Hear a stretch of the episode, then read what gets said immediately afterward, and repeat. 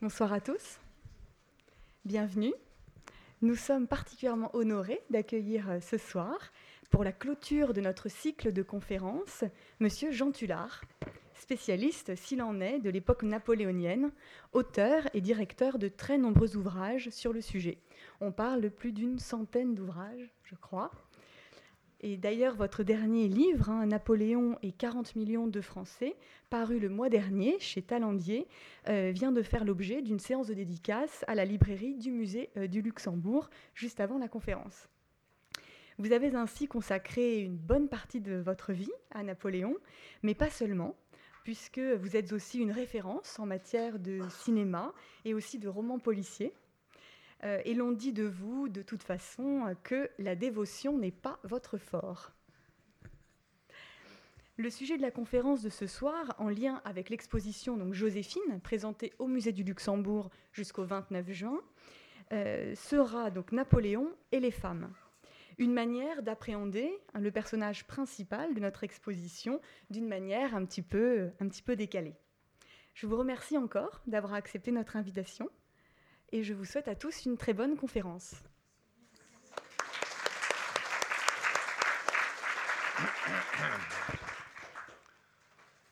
Bonsoir.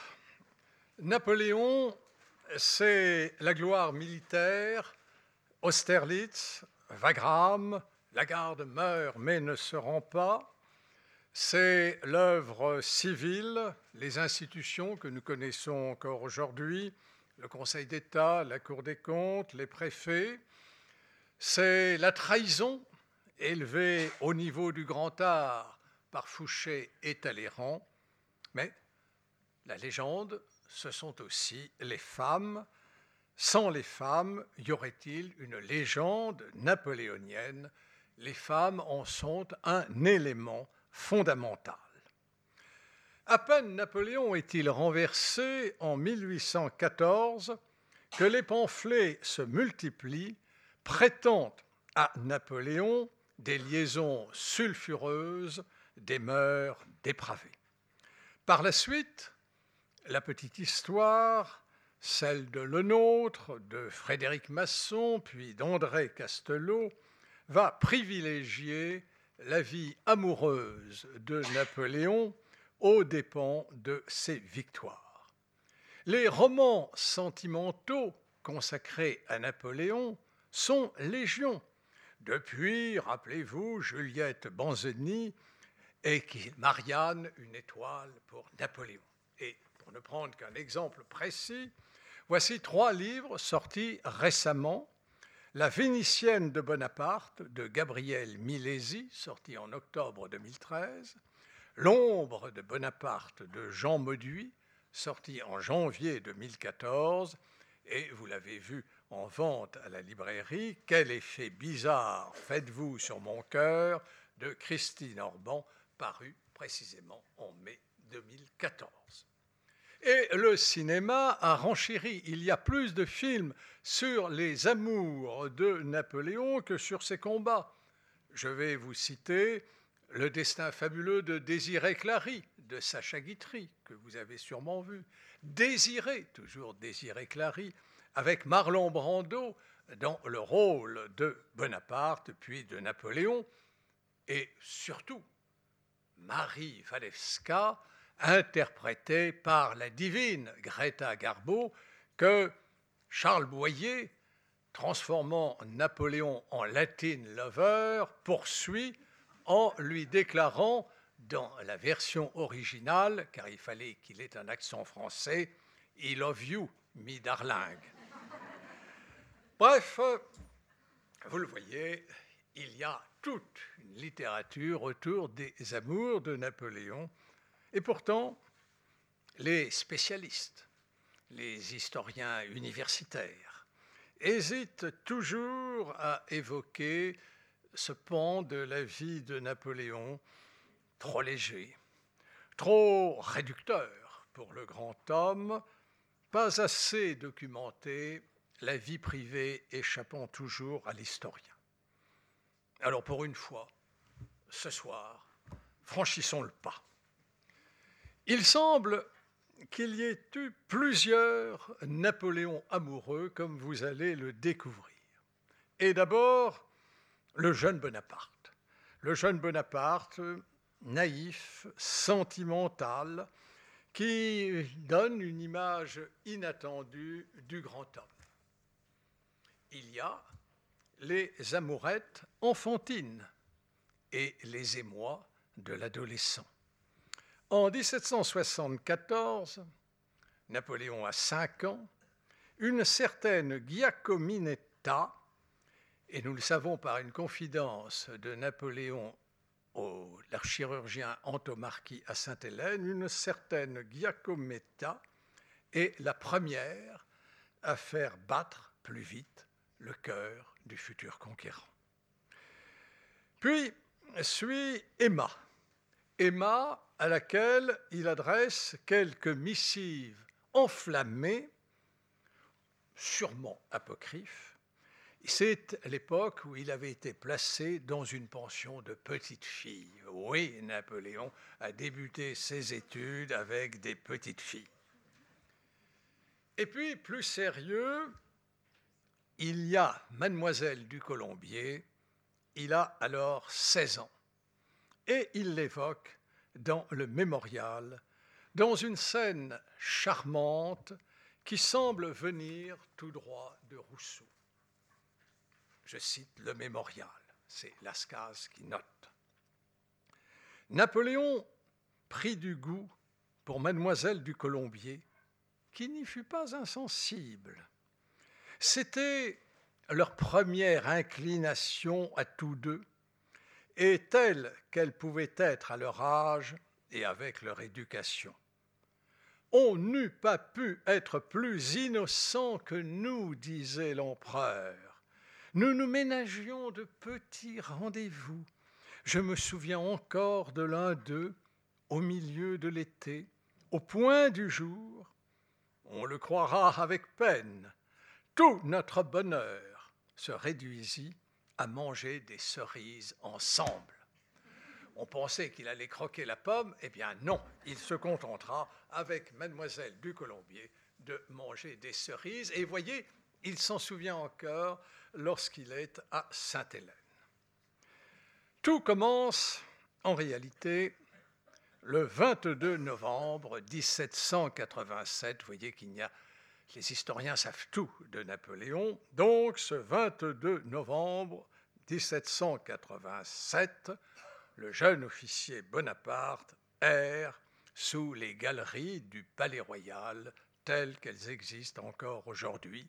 Il est soucieux de jeter sa gourme. Il y a là effectivement des prostituées, mais il est timide. Il est euh, rebuté par l'air grenadier des filles publiques, souvent vulgaires, qui pullulent euh, sous les galeries. Et il en avise une qui, plus jeune, convenable et moins intimidante. Il s'approche. Vous avez bien froid, lui dit-il. Pourquoi êtes-vous là? Et la jeune prostituée lui répond Ah, monsieur, l'espoir m'anime.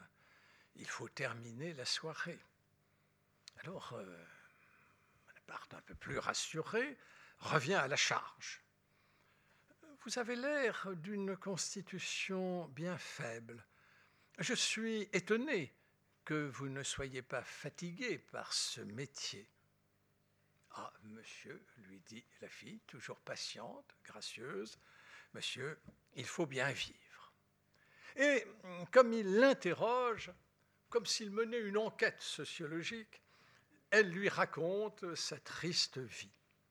Et Bonaparte observe, sa voix prenait une saveur, une onction je n'avais pas remarqué. Mais il n'arrive toujours pas à se décider. Alors la fille, patiente, charmante, le brusque quand même. Allons chez vous, lui dit-elle. Mais qui ferons-nous? demande Bonaparte. Alors, ou il est hypocrite, ou alors il est vraiment godiche. je vous laisse le choix. Et elle lui répond, allons, nous nous chaufferons et vous assouvirez votre plaisir. Quelle jolie formule, vous assouvirez votre plaisir. C'est ainsi que Napoléon, ce 22 novembre, fut déniaisé. Voyez, nous savons tout sur lui. Ce récit est authentique. Je n'y ai à peine ajouté qu'un ou deux mots, car il a été consigné par Napoléon le soir même de cette rencontre. C'est lui qui l'écrit et qui ensuite l'a gardé, l'a gardé parmi d'autres papiers qu'il fit remettre au cardinal Fesch en 1815. Vous voyez comme cette rencontre avec cette jeune prostituée l'a profondément marqué pour conserver encore, alors qu'il nous étions en 1787, nous sommes maintenant en 1815, il a encore cette relation. Et ce texte peut être consulté à la bibliothèque laurentienne de Florence, où il est conservé avec les autres papiers que euh, Napoléon avait remis au cardinal Fesch, son oncle. Alors, euh, qui était cette jeune prostituée? Dont les propos, je ne vous ai donné que des extraits du texte, sont d'une sagesse, d'une résignation empreinte de grâce. Nous ne le saurons jamais. Nous avons des listes de prostituées à l'époque avec leurs tarifs. Mais il semble qu'il s'agissait là plutôt d'une occasionnelle.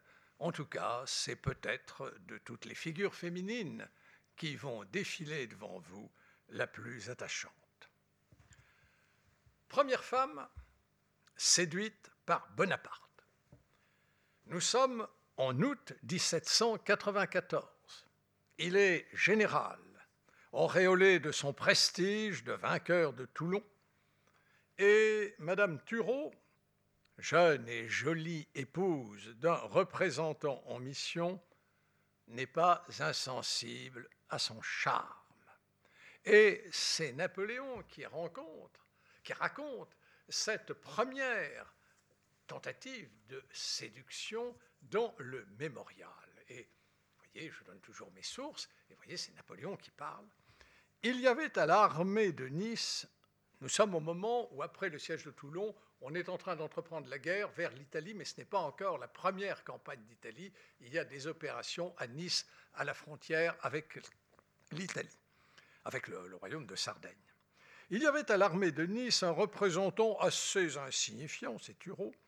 Sa femme, extrêmement jolie, fort aimable, partageait et parfois dirigeait sa mission. Elle était de Versailles. J'étais bien jeune alors j'ai été heureux et fier de mon succès. Il y a une ellipse, mais vous comprenez que la dame Thureau n'a pas été insensible au charme de Bonaparte. Et vous allez voir, continue toujours Napoléon dans le mémorial, quel peut être l'abus de l'autorité, à quoi peut tenir le sort des hommes, car je ne suis pas pire qu'un autre.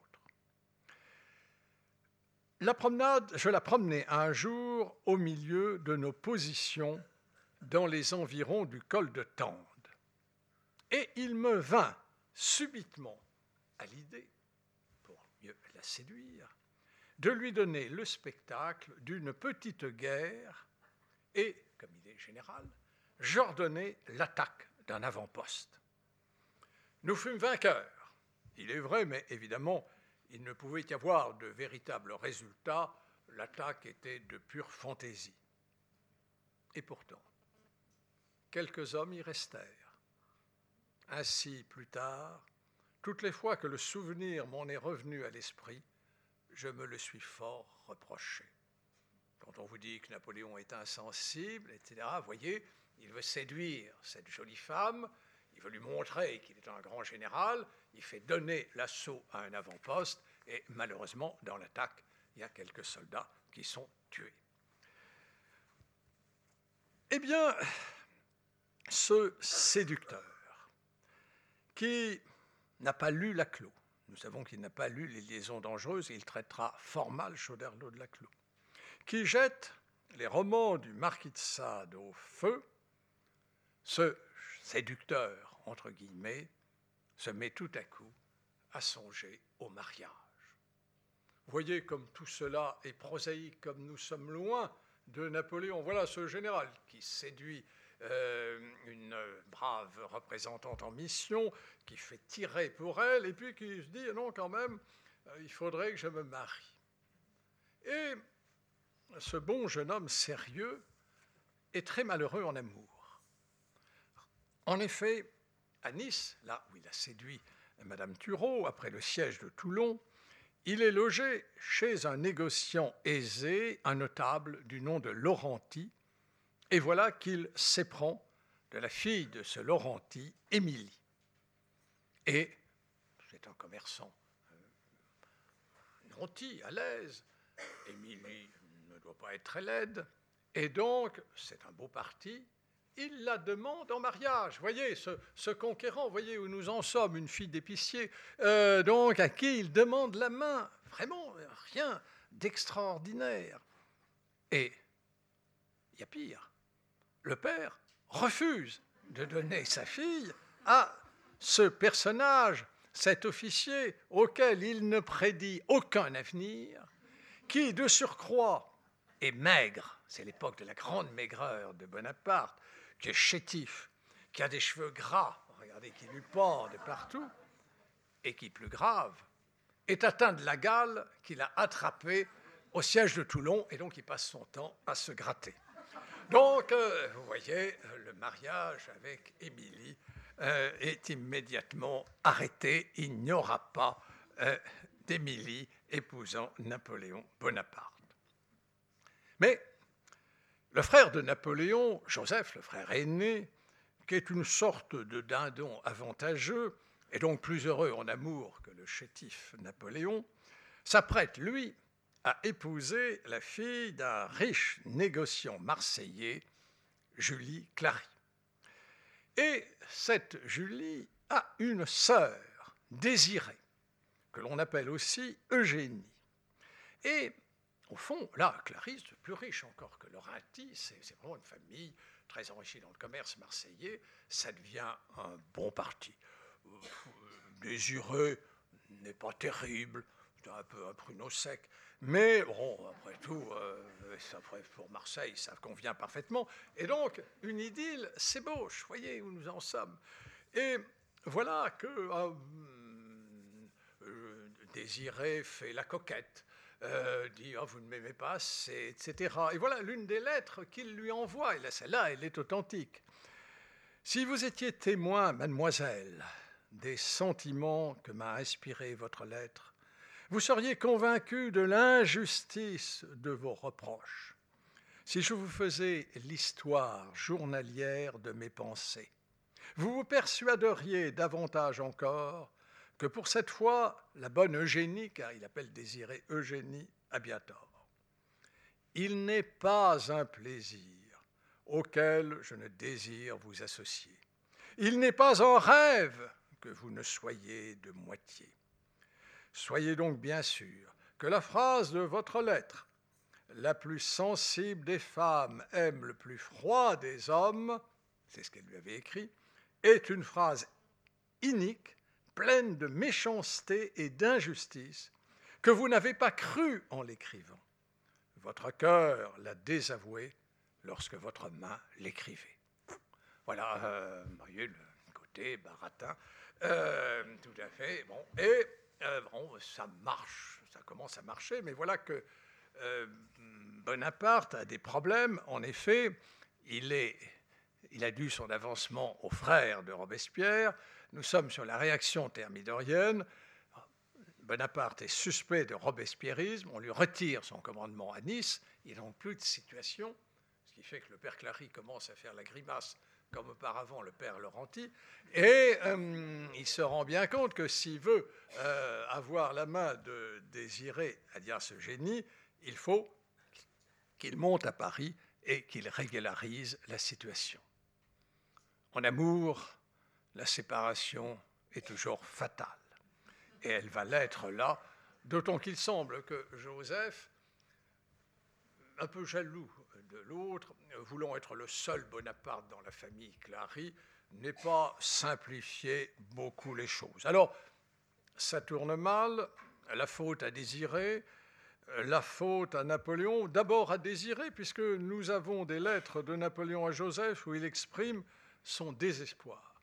Et progressivement, il est si désespéré d'avoir perdu euh, Eugénie, alias Désiré, que, mesdames, messieurs, et voyez comme nous sommes très loin du Napoléon habituel, il va écrire, s'inspirant de cet amour, un roman d'amour, Clisson et Eugénie. Il va écrire un roman où il se met en scène avec Désiré, qualifié donc d'Eugénie, c'est son deuxième prénom. Ce roman très court, Clisson et Eugénie, raconte l'histoire de Clisson, jeune général heureux, qui a épousé, là il a épousé la belle Eugénie, comprenez, désirée. Il est blessé au combat et il envoie son aide de camp, Berville, rassurer Eugénie. Mais Berville est beau, on ne sait pas le cas de Clisson, et voilà que Génie tombe amoureuse de Berville qui partage sa passion. Alors Clisson apprend son infortune et je vous rappelle que Désiré Clary va épouser un général, Bernadotte. Berville, Bernadotte, euh, bon, enfin. Et donc, apprenant son infortune, Clisson décide de livrer une bataille décisive où il va choisir la mort et il adresse avant une dernière lettre à Eugénie.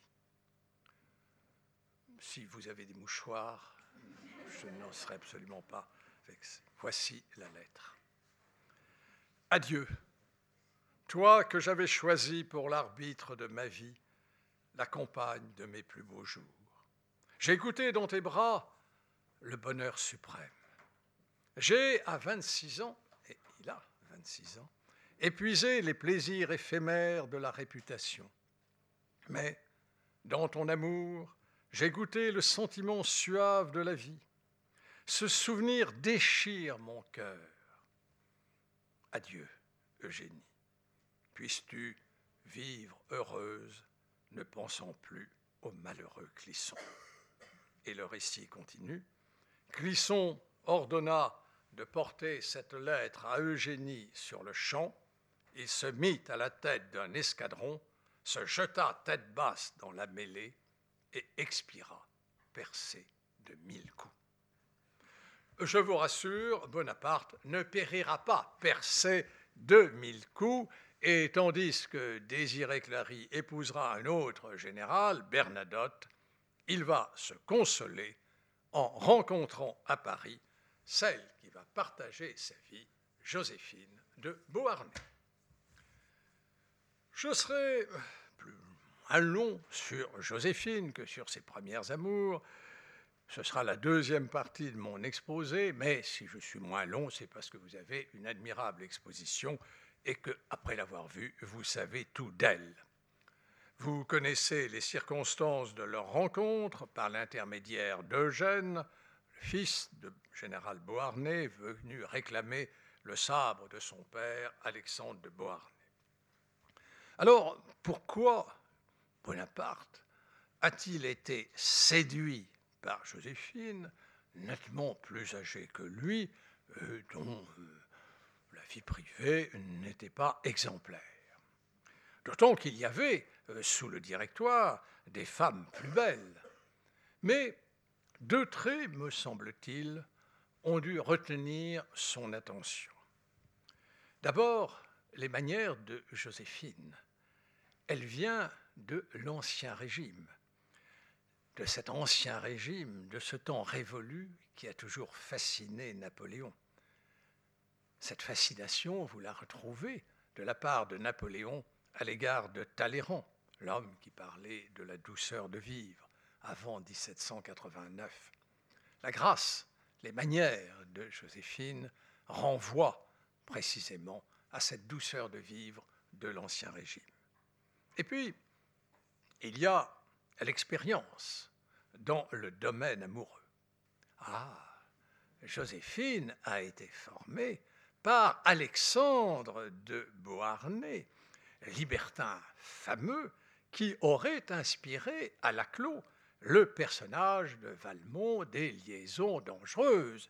Quand on a eu un mari, d'ailleurs qu'il a trompé allègrement, comme Alexandre de Beauharnais, évidemment, on est quand même expérimenté, alors que, vous venez de le voir, l'expérience de Napoléon avec la petite provinciale Désirée Clary et les cerises de mademoiselle du Colombier, évidemment, restait extrêmement limité. Face à Joséphine, il ne pouvait éprouver dès le premier contact qu'un choc terrible. Car il reste aussi naïf qu'auparavant, et hum, véritablement, euh, tout va se passer extrêmement vite. Le 15 octobre 1795, euh, il se rend pour la première fois chez Joséphine. Le 26, il est nommé général en chef. Le 28, après il était absorbé comme général en chef, le 28, Joséphine lui écrit Vous ne venez plus voir une amie qui vous aime. Venez demain déjeuner avec moi. J'ai besoin de vous voir et de causer avec vous de vos intérêts. Et donc immédiatement, il se précipite.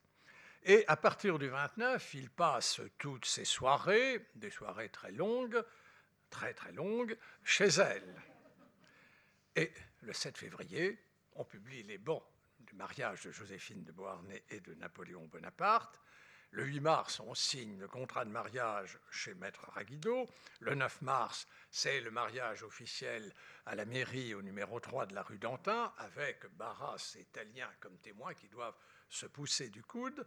Et le 11 mars, euh, Bonaparte part pour l'armée d'Italie voyez, ça, ça va vite. Par rapport à Désiré Clary, ça ne traîne pas. Et à peine euh, est parti, voilà que euh, Bonaparte remporte le souvenir de Joséphine et va lui adresser ces fameuses lettres enflammées, ces fameuses lettres que vous connaissez, qui ont été publiées et qui figurent dans toutes les anthologies des textes amoureux. Par exemple, 30 mars 1795. Je n'ai pas passé un jour sans t'aimer. Je n'ai pas passé une nuit sans te serrer entre mes bras. Au milieu des affaires, à la tête des troupes, en parcourant les camps, mon adorable Joséphine est seule dans mon cœur, occupe mon esprit, absorbe ma pensée. 3 avril. Mon unique Joséphine, loin de toi, il n'est point de gaieté. Loin de toi, le monde est un désert où je reste isolé, sans éprouver la douceur de mes penchés. Par quel art as-tu su capter toutes mes facultés? C'est une magie, ma douce amie, qui ne finira qu'avec moi. Alors ça se pimente quand même d'un érotisme, mais assez aimable. Il y a les allusions à la petite forêt noire, au petit Oscar.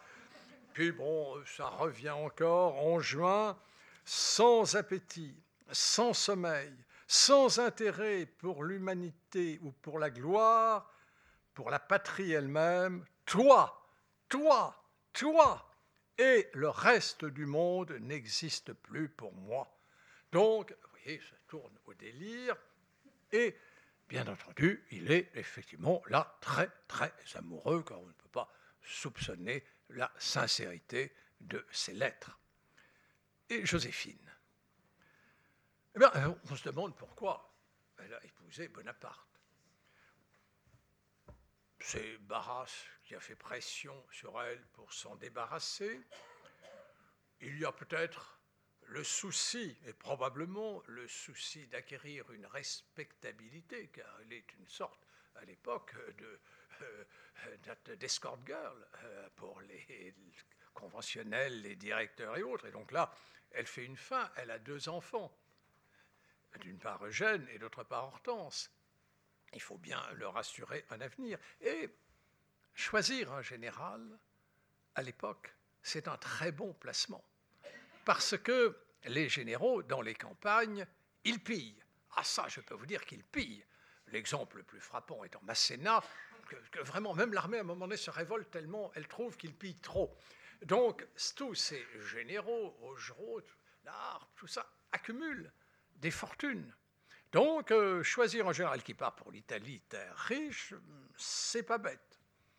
Et puis, il y a peut-être aussi l'amusement de celui qu'elle appelle le chaboté, qui est si laid, qui est si ridicule, et qui est tellement naïf.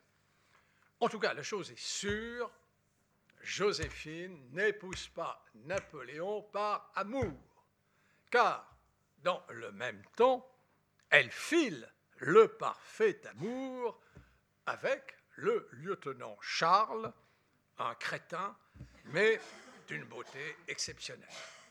Et donc, il n'y en a que pour Charles.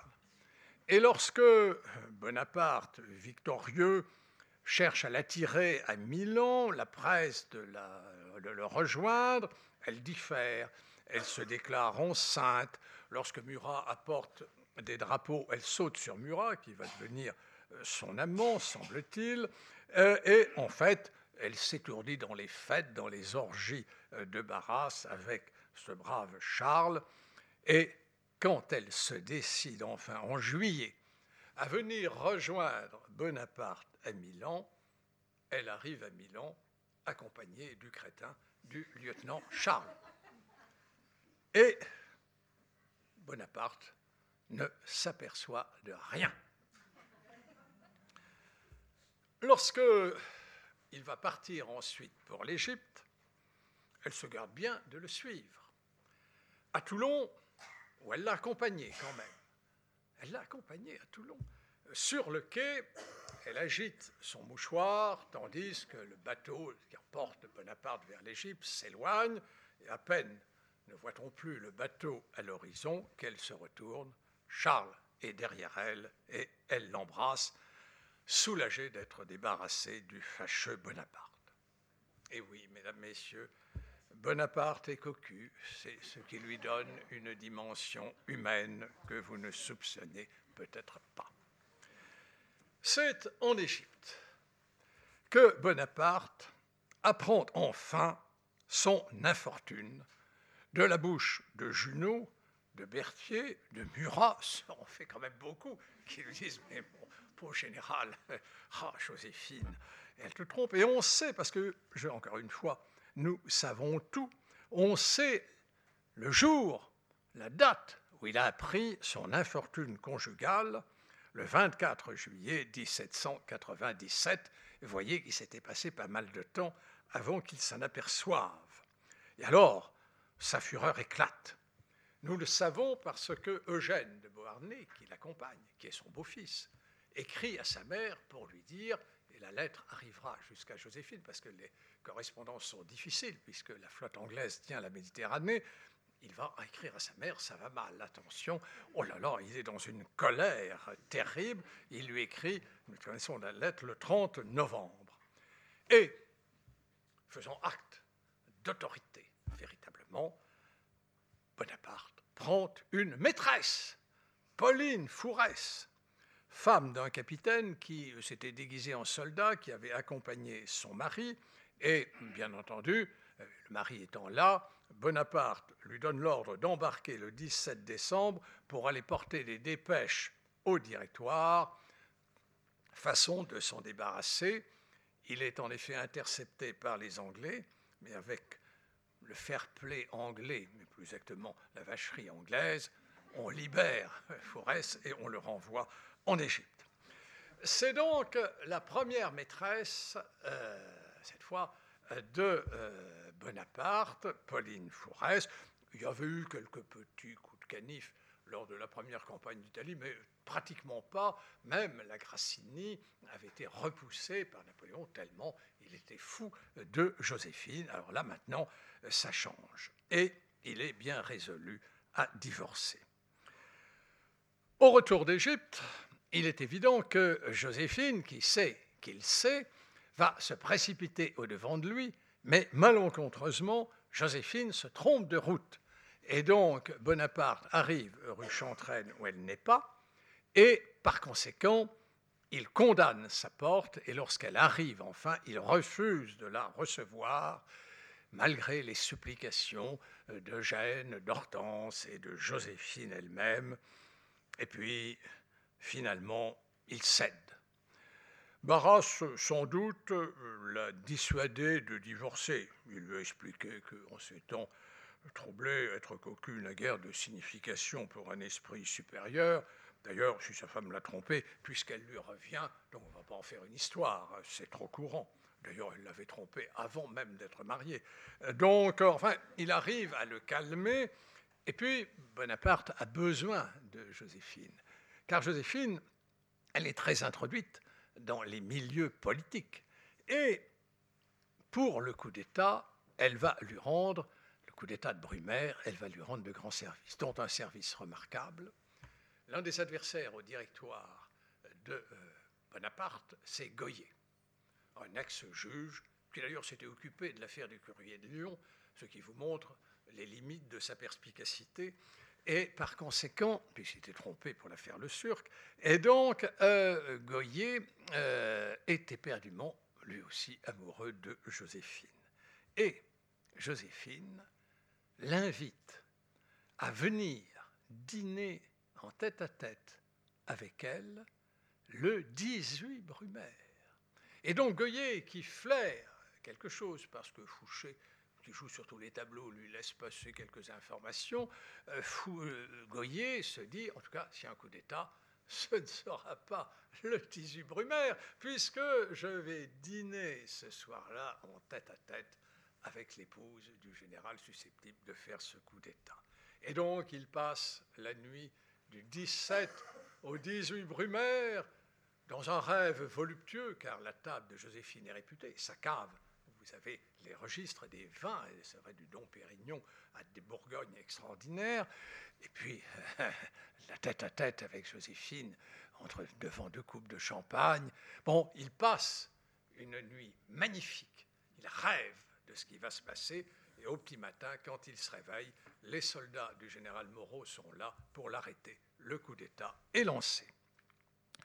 Mais il n'en reste pas moins que quelque chose s'est cassé en Bonaparte. Il ne sera plus avec Joséphine comme il était avant. Il la garde, mais les lettres n'ont plus du tout cette tournure enflammée de l'époque de la première campagne d'Italie. Ainsi, par exemple, une lettre parmi les lettres affectueuses. Le 19 juin 1802, il lui écrit je t'aime comme le premier jour, parce que tu es bonne et aimable par-dessus tout. Un point. C'est gentil, enfin, ça ne respire pas une passion folle.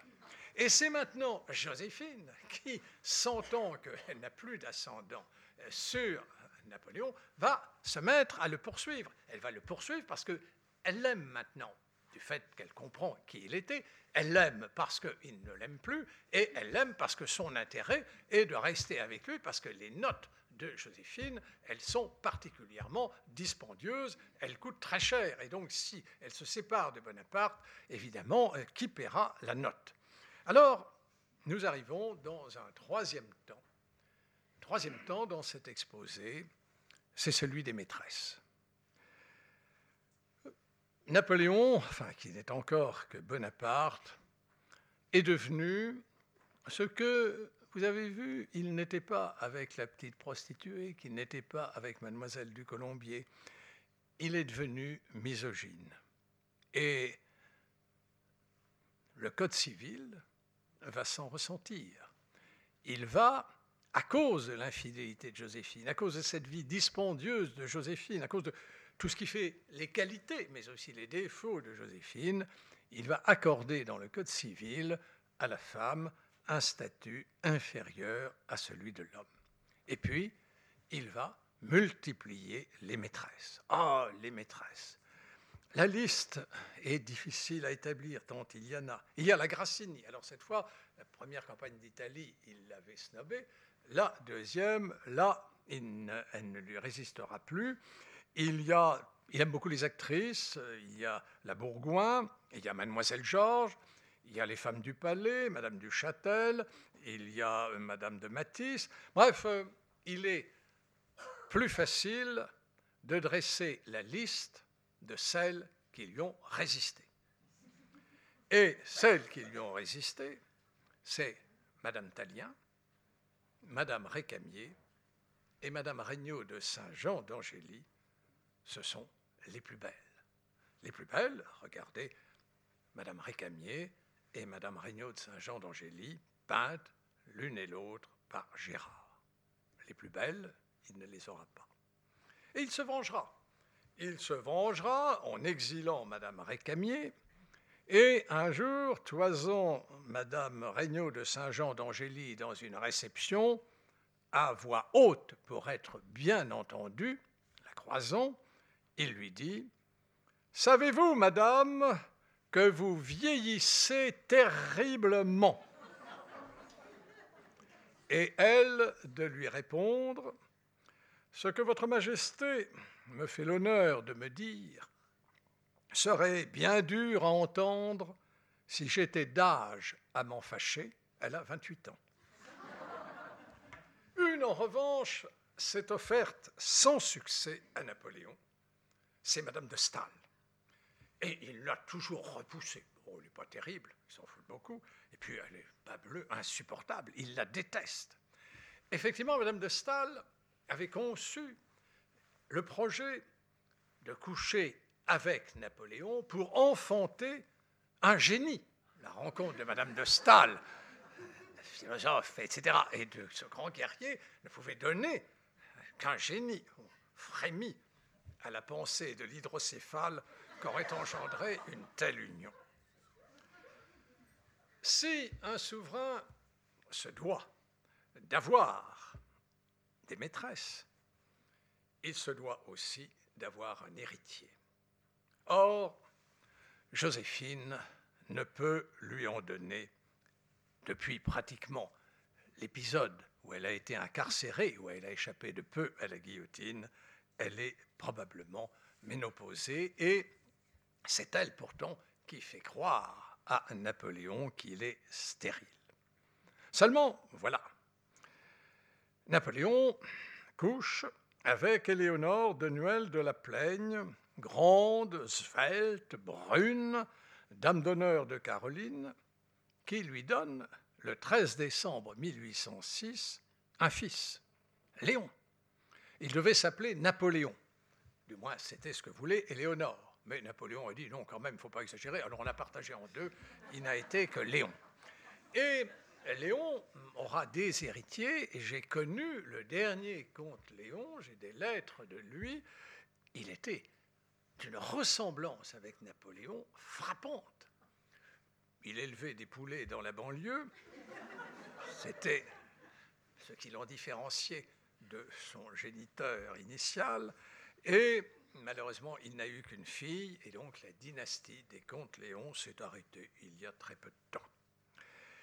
Puis paraît Marie Valeska, la plus célèbre de ses maîtresses, la plus fidèle aussi, puisqu'elle viendra le rejoindre à l'île d'Elbe.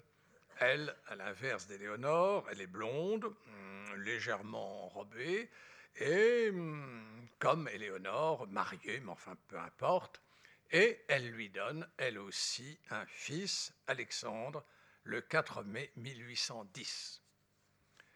Pour compléter la galerie, il y aurait même une fille, Napoléon aurait eu une fille de Madame Pélaprat, épouse d'un banquier qu'il aurait rencontré à Lyon, Émilie, qui serait née le 11 novembre 1808 et qui allait devenir princesse de Chimay, qui a laissé des mémoires. Elle est morte en 1871. La princesse Mathilde, célèbre sous le Second Empire, tenait pour qu'Émilie était la fille de Napoléon, mais Napoléon n'en parle jamais, les dates concordent très mal. Bref, il ne semble pas euh, que, sauf dans son imagination, Émilie Pélacpra ait été la fille de Napoléon. En tout cas, il y en a déjà deux. Deux, c'est beaucoup pour sceller le sort de Joséphine. Joséphine ne peut pas donner d'enfant à Napoléon. La raison d'État oblige au divorce. Mais alors, si l'on se débarrasse de Joséphine, qui épouser? Et là, enfin, ouf, un peu, je retrouve un ballon d'oxygène pour l'historien sérieux. Nous arrivons là à un débat politique. Nous arrivons à un débat politique car Napoléon doit-il épouser une sœur du tsar, ce qui renforcerait l'alliance avec euh, la Russie, alliance qui s'était ébauchée à Tilsit mais qui a été ébranlée à Erfurt? Il semble que le tsar euh, n'était pas pressé de donner la main de sa sœur, qu'il a différé. Fond, le tsar n'aimait pas, contrairement à ce qu'on a dit Napoléon, c'est ce que confirment beaucoup d'historiens russes. Et donc, euh, paraît à ce moment-là Metternich.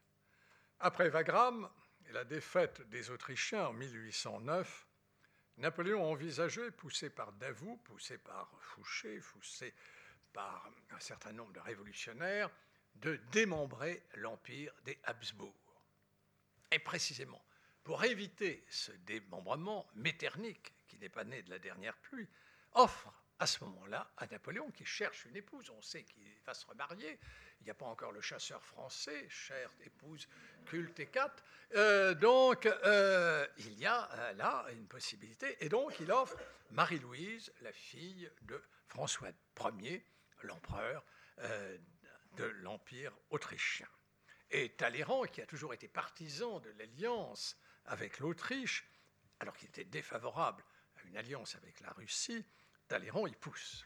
Et donc il y a un grand débat, parce que si Napoléon épouse Marie-Louise, eh bien, plane l'ombre de sa tante, Marie-Antoinette.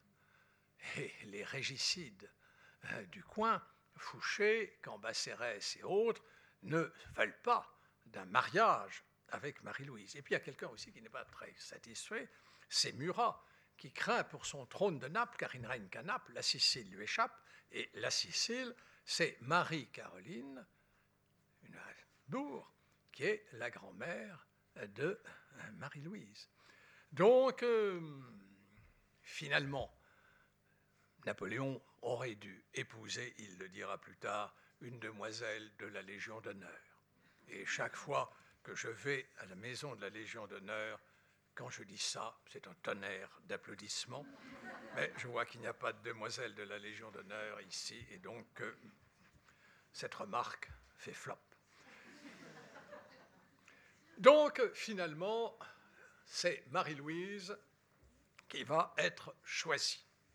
La rencontre se fait à Compiègne le 27 mars 1810, avant même le mariage civil et religieux Napoléon consomme le soir même cette union.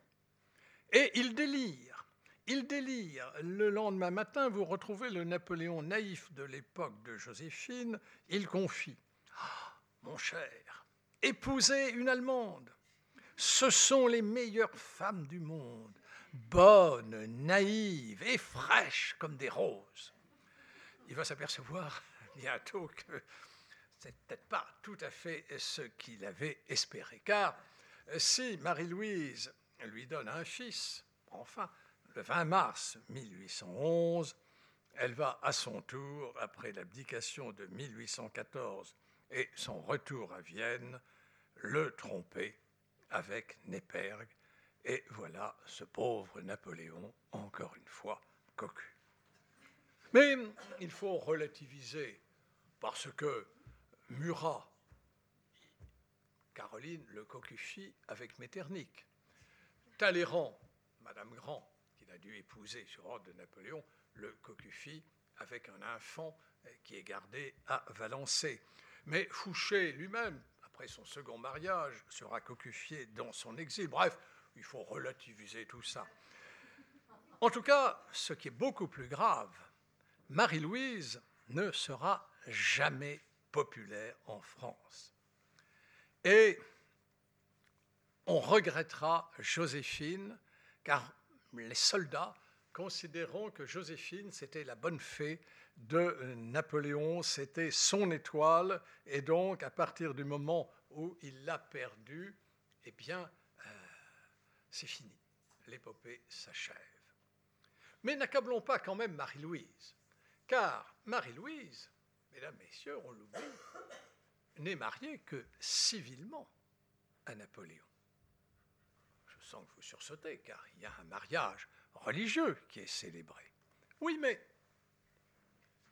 avant le sacre, le 2 décembre 1804, dans la nuit qui a précédé le sacre, Joséphine, qui était une fine mouche et qui sentait que ça tournait mal pour elle, est allée voir le pape et lui a dit Mais, Votre Sainteté, on ne peut pas une, faire une cérémonie où je serai à côté de Napoléon, car je ne suis pas marié religieusement avec lui.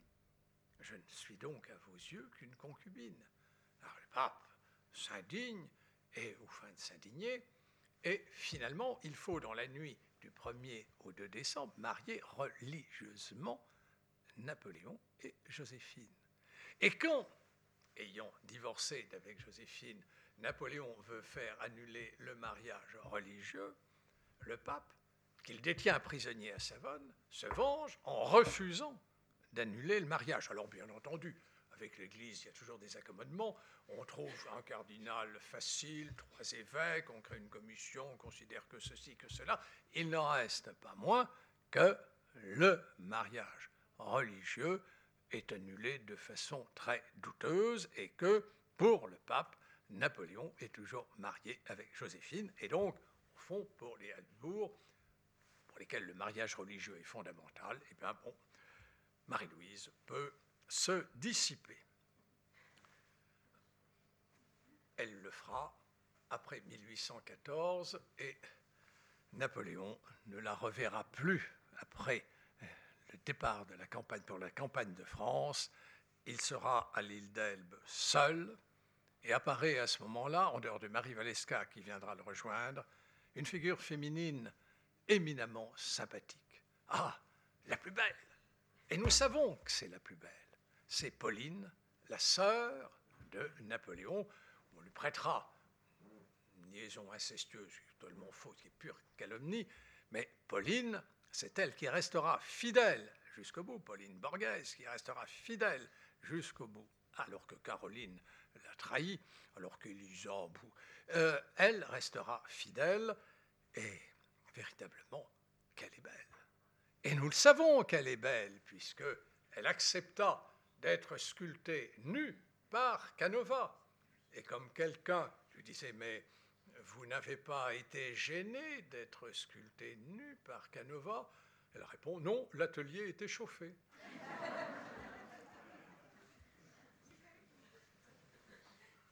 À Sainte-Hélène, où Napoléon se retrouve pour le dernier acte, apparaît la dernière maîtresse.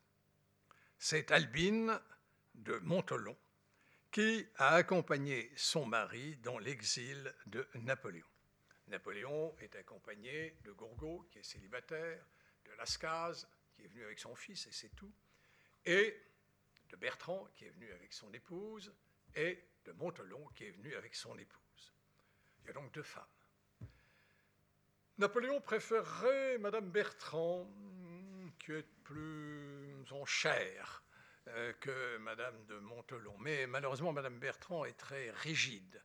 Et vont avances que lui fait l'empereur. Bon, et donc les Bertrands ne vont pas loger à Longwood, ils vont rester un peu à l'écart. Donc il y aura une liaison avec Madame de Montelon, l'autre épouse, et c'est confirmé d'ailleurs par le témoignage du valet de chambre marchand elle quittera Longwood le 1er juillet 1819 après avoir accouché d'une fille appelée Napoléon et qui est probablement là la fille de Napoléon.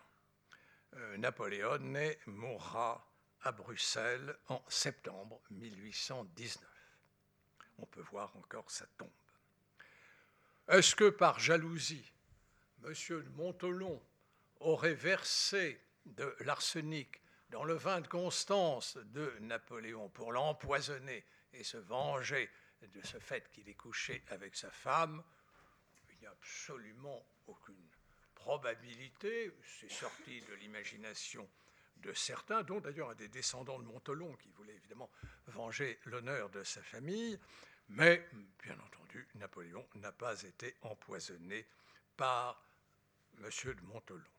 Mais, mesdames, messieurs, on peut voir aujourd'hui encore la dernière maîtresse de Napoléon, vêtue d'une robe à volants et coiffée d'un bonnet noir.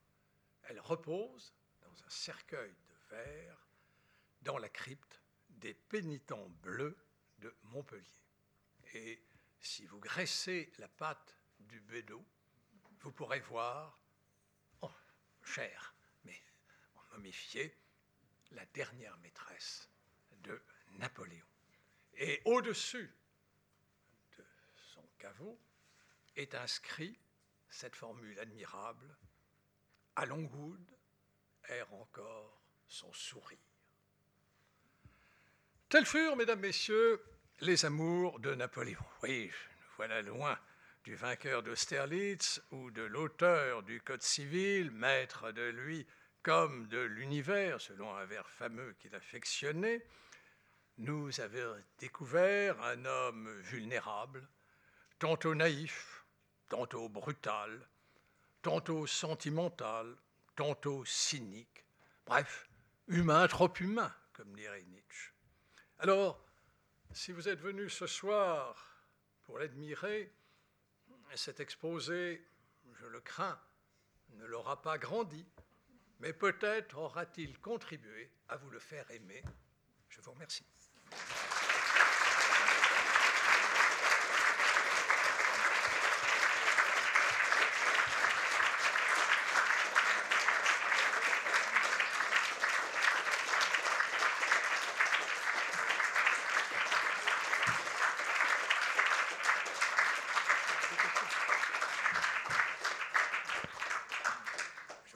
Merci. Euh, peut-être avez-vous. Euh, oui. Simple question sur la descendance supposée de Napoléon. Vous avez énombré, je crois, quatre bâtards oui. ou descendants illégitimes. Alors, oui. Lascars, parce qu'il faut, je viens de relire le mémorial de Sainte-Hélène, au cours d'une soirée qu'il passe avec Napoléon en, 1800, en janvier 1816, je crois, et donc il ne pouvait pas imaginer la naissance du Napoléonais, ne donne que deux enfants dans une conversation directe qu'il a avec Napoléon. Et il lui dit On vous connaît deux enfants illégitimes, et il cite Marie Walewska et une fille dont je Éléonore de Noël C'est les deux. Napoléon a eu deux fils illégitimes, Léon et Alexandre. Léon et alors la, la fille, il y en a deux reconnus par Napoléon qui sont reconnus dans son testament. Donc les deux sont véritablement reconnus. Alors ensuite, il y a euh, Émilie Pellapra qui, elle, euh, est euh, imaginée, mais nous n'avons pas de preuves formelles, en tout cas il n'en parle jamais. Il semble, d'après certains témoignages, qu'il est une liaison avec Madame Pellapra, euh, dont le mari était banquier, mais euh, il n'y a eu aucun problème. Euh, les dates, Monsieur Pellapra a toujours considéré qu'Émilie était sa fille. C'est la princesse Bibesco qui, vers 1920, a imaginé tout cela. Bref, là, je ne peux pas vous dire, mais en tout cas, Napoléon ne reconnaît pas. Et puis, bien entendu, il y a Napoléon, bon, celle qui apparaît après, mais bon, Napoléon, c'est probable, mais Napoléon ne la reconnaît pas, n'en dit rien. Elle n'est pas couchée sur le testament, elle n'a pas à être couchée sur le testament, puisque le testament accorde à monsieur et à madame de Montelon des sommes très confortables, donc ce n'est pas la peine de se fatiguer avec cette pauvre Napoléon, et qui va d'ailleurs crever euh, assez rapidement. Oui, voilà, non, il y en a officiellement, il n'y a que deux bâtards, euh, Léon et Alexandre. Oui, bien sûr. Bien sûr, oui, oui, c'est bien sûr, oui, oui, c'est les deux. Alors, il y en a peut-être eu d'autres, parce qu'il y a le repos du guerrier, euh, parce que nous savons, encore pour excuser euh, Marie-Louise, elle aurait rejoint euh, Napoléon à Fontainebleau. Mais euh, voilà que Napoléon, vous voyez, c'est sous un jour tout à fait différent d'avant, de, la jeunesse. Napoléon a eu un rapport probablement avec une prostituée. En tout cas, il a, au moment des adieux de Fontainebleau, il a une blénorragie. Donc, et ça, nous le savons parce que c'est Sturmer, l'un des, des, commissaires qui l'accompagne, qui s'en aperçoit. Euh, Napoléon lui confie. Donc, Napoléon n'a pas voulu que Marie-Louise le rejoigne à Fontainebleau alors qu'elle était à Rambouillet. il n'a pas voulu qu'elle le rejoigne, enfin, il n'a rien fait pour qu'elle le rejoigne à cause précisément de cet accident vénérien, et puis aussi parce qu'il hum, était vraiment accablé, déchu, vaincu, et on n'aime pas être vu par euh, son épouse dans une situation un peu de déchéance. C'est possible que ce soit les raisons. En tout cas, après, ce sera fini. Mais Marie-Louise a tout fait à l'époque pour le rejoindre. Et ce n'est qu'après, à Vienne, qu'on va la détourner de Napoléon en lui jetant dans les bras de Népergue.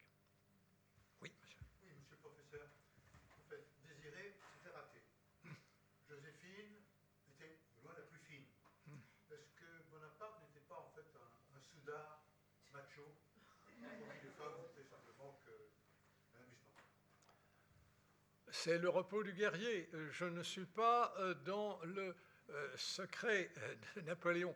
Je vous ai montré, il y a des aspects sentimentaux.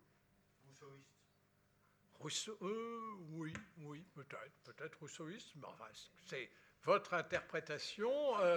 il y a des moments où on le voit très bien.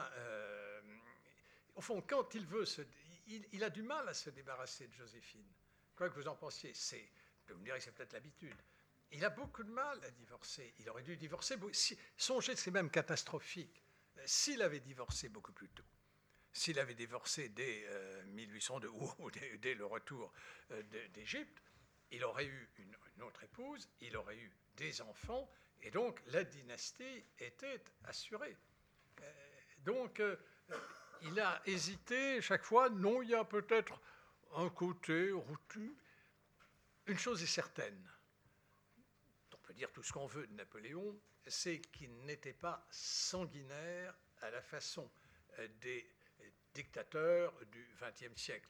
Si vous regardez les rapports de Staline avec son entourage, si vous regardez les rapports d'Hitler faisant éliminer les SA euh, de Rome, là, il n'y a pas ça euh, chez Napoléon. Il aurait dû faire fusiller Talleyrand plusieurs fois. Il aurait dû faire pendre Fouché plusieurs fois. Ils le trahissent. il leur fait confiance quand même, peut-être est-il naïf. Mais enfin, il, aura finalement des preuves. Il, ne les fait pas exécuter. Le seul, la seule tache de sang qui est sur Napoléon, c'est le duc d'Anguin. Mais il faut bien comprendre, lorsque le duc d'Anguin va être enlevé, c'est le moment où se développe la grande conjuration Cadoudal, Pichegru, Moreau. Et donc, on doit, soi-disant, enlever le premier consul sur la route de Malmaison. En réalité, l'enlèvement, c'est pudique. Euh, c'est en réalité un assassinat qui est programmé. À cette tentative d'assassinat, Bonaparte entend répondre en bon corse. C'est la vendetta par une autre, un autre, une réplique. Et donc, la faute dans l'affaire du duc d'Anguin, c'est de le faire enlever sur le territoire de Bade, avec d'ailleurs la bénédiction de Talleyrand, ministre des Relations extérieures, que ça arrange et qui porte une responsabilité lourde dans cette affaire. Et, bien entendu, le duc d'Anguin enlevé sur le territoire de Bade, c'est une faute. Prisonnier de Napoléon et traduit devant une commission militaire et il est jugé en fonction d'une loi qui prévoit que tout émigré ayant servi les armes à la main contre les armées françaises doit être condamné à mort. Donc la condamnation du Danguin est justifiée, c'est l'enlèvement qui ne l'est pas, et c'est une réplique, où d'ailleurs Fouché et Talleyrand ont poussé beaucoup, euh, à la tentative d'assassinat. Et il est probable, il y a eu une sorte de curieuse en tourloupette, il est probable, Joséphine avait plaidé en faveur du duc d'Anguin pour qu'il ne soit pas exécuté, et il est probable que son, la hâte qu'a mis Savary à faire exécuter le duc d'Anguin, son l'attitude ambiguë de Réal, qui était un libertiste, une, des âmes damnées de Fouché, bon, peut-être euh, Napoléon aurait-il gracié le duc d'Anguin. En tout cas, Napoléon n'apparaît pas dans ses rapports comme, avec son entourage comme quelqu'un comme Staline. Les gens tremblaient devant Staline. D'ailleurs, euh, le nombre de favoris et de ministres qui ont été éliminés euh, était euh, est considérable. Là, ce n'est pas le cas. Mais je veux bien que Napoléon était un soudard, en tout cas, pas avec mademoiselle du Colombier, et apparemment avec Joséphine, bon, enfin, je ne sais pas.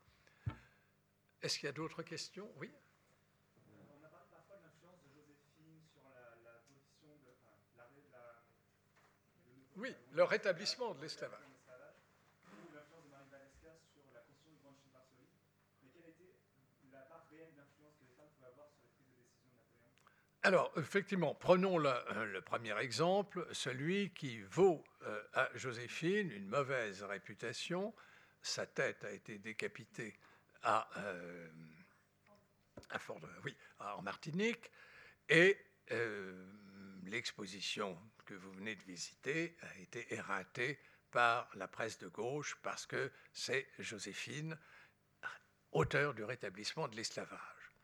D'abord, posons une première remarque. Pourquoi Bonaparte rétablit-il l'esclavage C'est simplement qu'en 1802, par la paix d'Amiens, l'Angleterre nous restitue la Martinique qu'elle nous avait enlevé. Il se trouve à ce moment-là que la Guadeloupe, l'esclavage y a été aboli, mais seulement en 1794, hein, quand les plantations étaient à feu à sang, parce que les révolutionnaires qui avaient proclamé les hommes naissent libres et égaux en droit euh, n'avaient pas, au démarrage, aboli l'esclavage, malgré les efforts de l'abbé Grégoire et de quelques autres. Bon, en tout cas, on se trouve dans la situation d'avoir à la Martinique des esclaves et pas d'esclaves à la Guadeloupe. Et le Sénat, gardien de la Constitution, chez qui nous sommes, le Sénat fait remarquer qu'il ne peut pas y avoir deux statuts différents pour les colonies. Il faut donc choisir. Et Napoléon, qui est pourtant, Bonaparte encore, Bonaparte, pourtant marqué par la pensée de l'abbé Rénal, qui était hostile aux colonies, qui était hostile à l'esclavage, décide que l'on va rétablir l'esclavage à la Guadeloupe parce que ça permettra de faire repartir l'économie de la Guadeloupe. Il a là le prétexte de la Martinique. Et les motifs sont essentiellement économiques. Mais, bien sûr, c'est grave de rétablir l'esclavage, mais replacer la décision dans le contexte de l'époque. Dans le contexte de l'époque, les États-Unis les États du Sud, vous avez des esclaves. L'Angleterre, les colonies anglaises, ont des esclaves. La preuve, c'est qu'ils n'avaient pas supprimé l'esclavage euh, à la Martinique. Euh, les barbaresques ont des esclaves chrétiens. Les Russes, c'est le servage. Les Hollandais, les Espagnols, etc., ont des colonies avec des esclaves. Il y a donc des esclaves partout. Donc ça ne choque pas immédiatement, sauf, sauf sauf à l'Institut, la section des sciences morales et politiques à laquelle j'ai l'honneur d'appartenir et qui fronce le sourcil en déclarant c'est très ennuyeux de rétablir l'esclavage. Et dans le même temps d'ailleurs, ils ont froncé le sourcil parce qu'on rétablissait aussi le culte catholique. Et donc, la section des sciences morales et politiques va être supprimée par Bonaparte en 1803 et ses membres, dont Talleyrand et quelques autres, les, grands philosophes, Garat, Volney, Destutt, Tracy, etc., vont être noyés dans les autres sections et l'Académie des sciences morales et politiques ne ressuscitera qu'en 1832 grâce à Guizot. Donc vous voyez que le, c'est très, Joséphine n'a pas un rôle déterminant. Dans le cas de Marie Walewska pour la Pologne, Napoléon hésite parce que s'il reconstitue la Pologne, qui, je vous le rappelle, il y avait eu trois partages de la Pologne euh, au XVIIIe siècle. la Pologne avait été partagée entre la Prusse, la Russie et l'Autriche. À la faveur des victoires, Napoléon, enlevant la part autrichienne, puis ensuite la part prussienne, a constitué ce qu'on appelle le duché de Varsovie. Duché de Varsovie, auquel, pour que la Pologne soit entièrement restituée, il manque la partie russe. Et c'est tout l'enjeu de Tilsit ou d'Erfurt, c'est que si Napoléon enlève à la Russie la partie polonaise, il est évident qu'il déclenchera la guerre. Et donc c'est là où est l'hésitation. Et euh, c'est vrai, euh, je n'ai vu qu'une fois où l'on ait une preuve formelle que Marie Valeska soit intervenue pour euh, Napoléon, c'est au cinéma dans un film où Christian Clavier fait Napoléon et où, à un moment donné, lorsqu'il saute sur Marie Valeska, il se relève ensuite et il lui dit Je crois que je vais faire quelque chose pour ton petit pays. Le film a été quasiment interdit en Pologne parce que petit pays, euh, ils n'ont pas apprécié. Voilà, plus d'autres questions? Bon, alors, bien, merci d'être venu.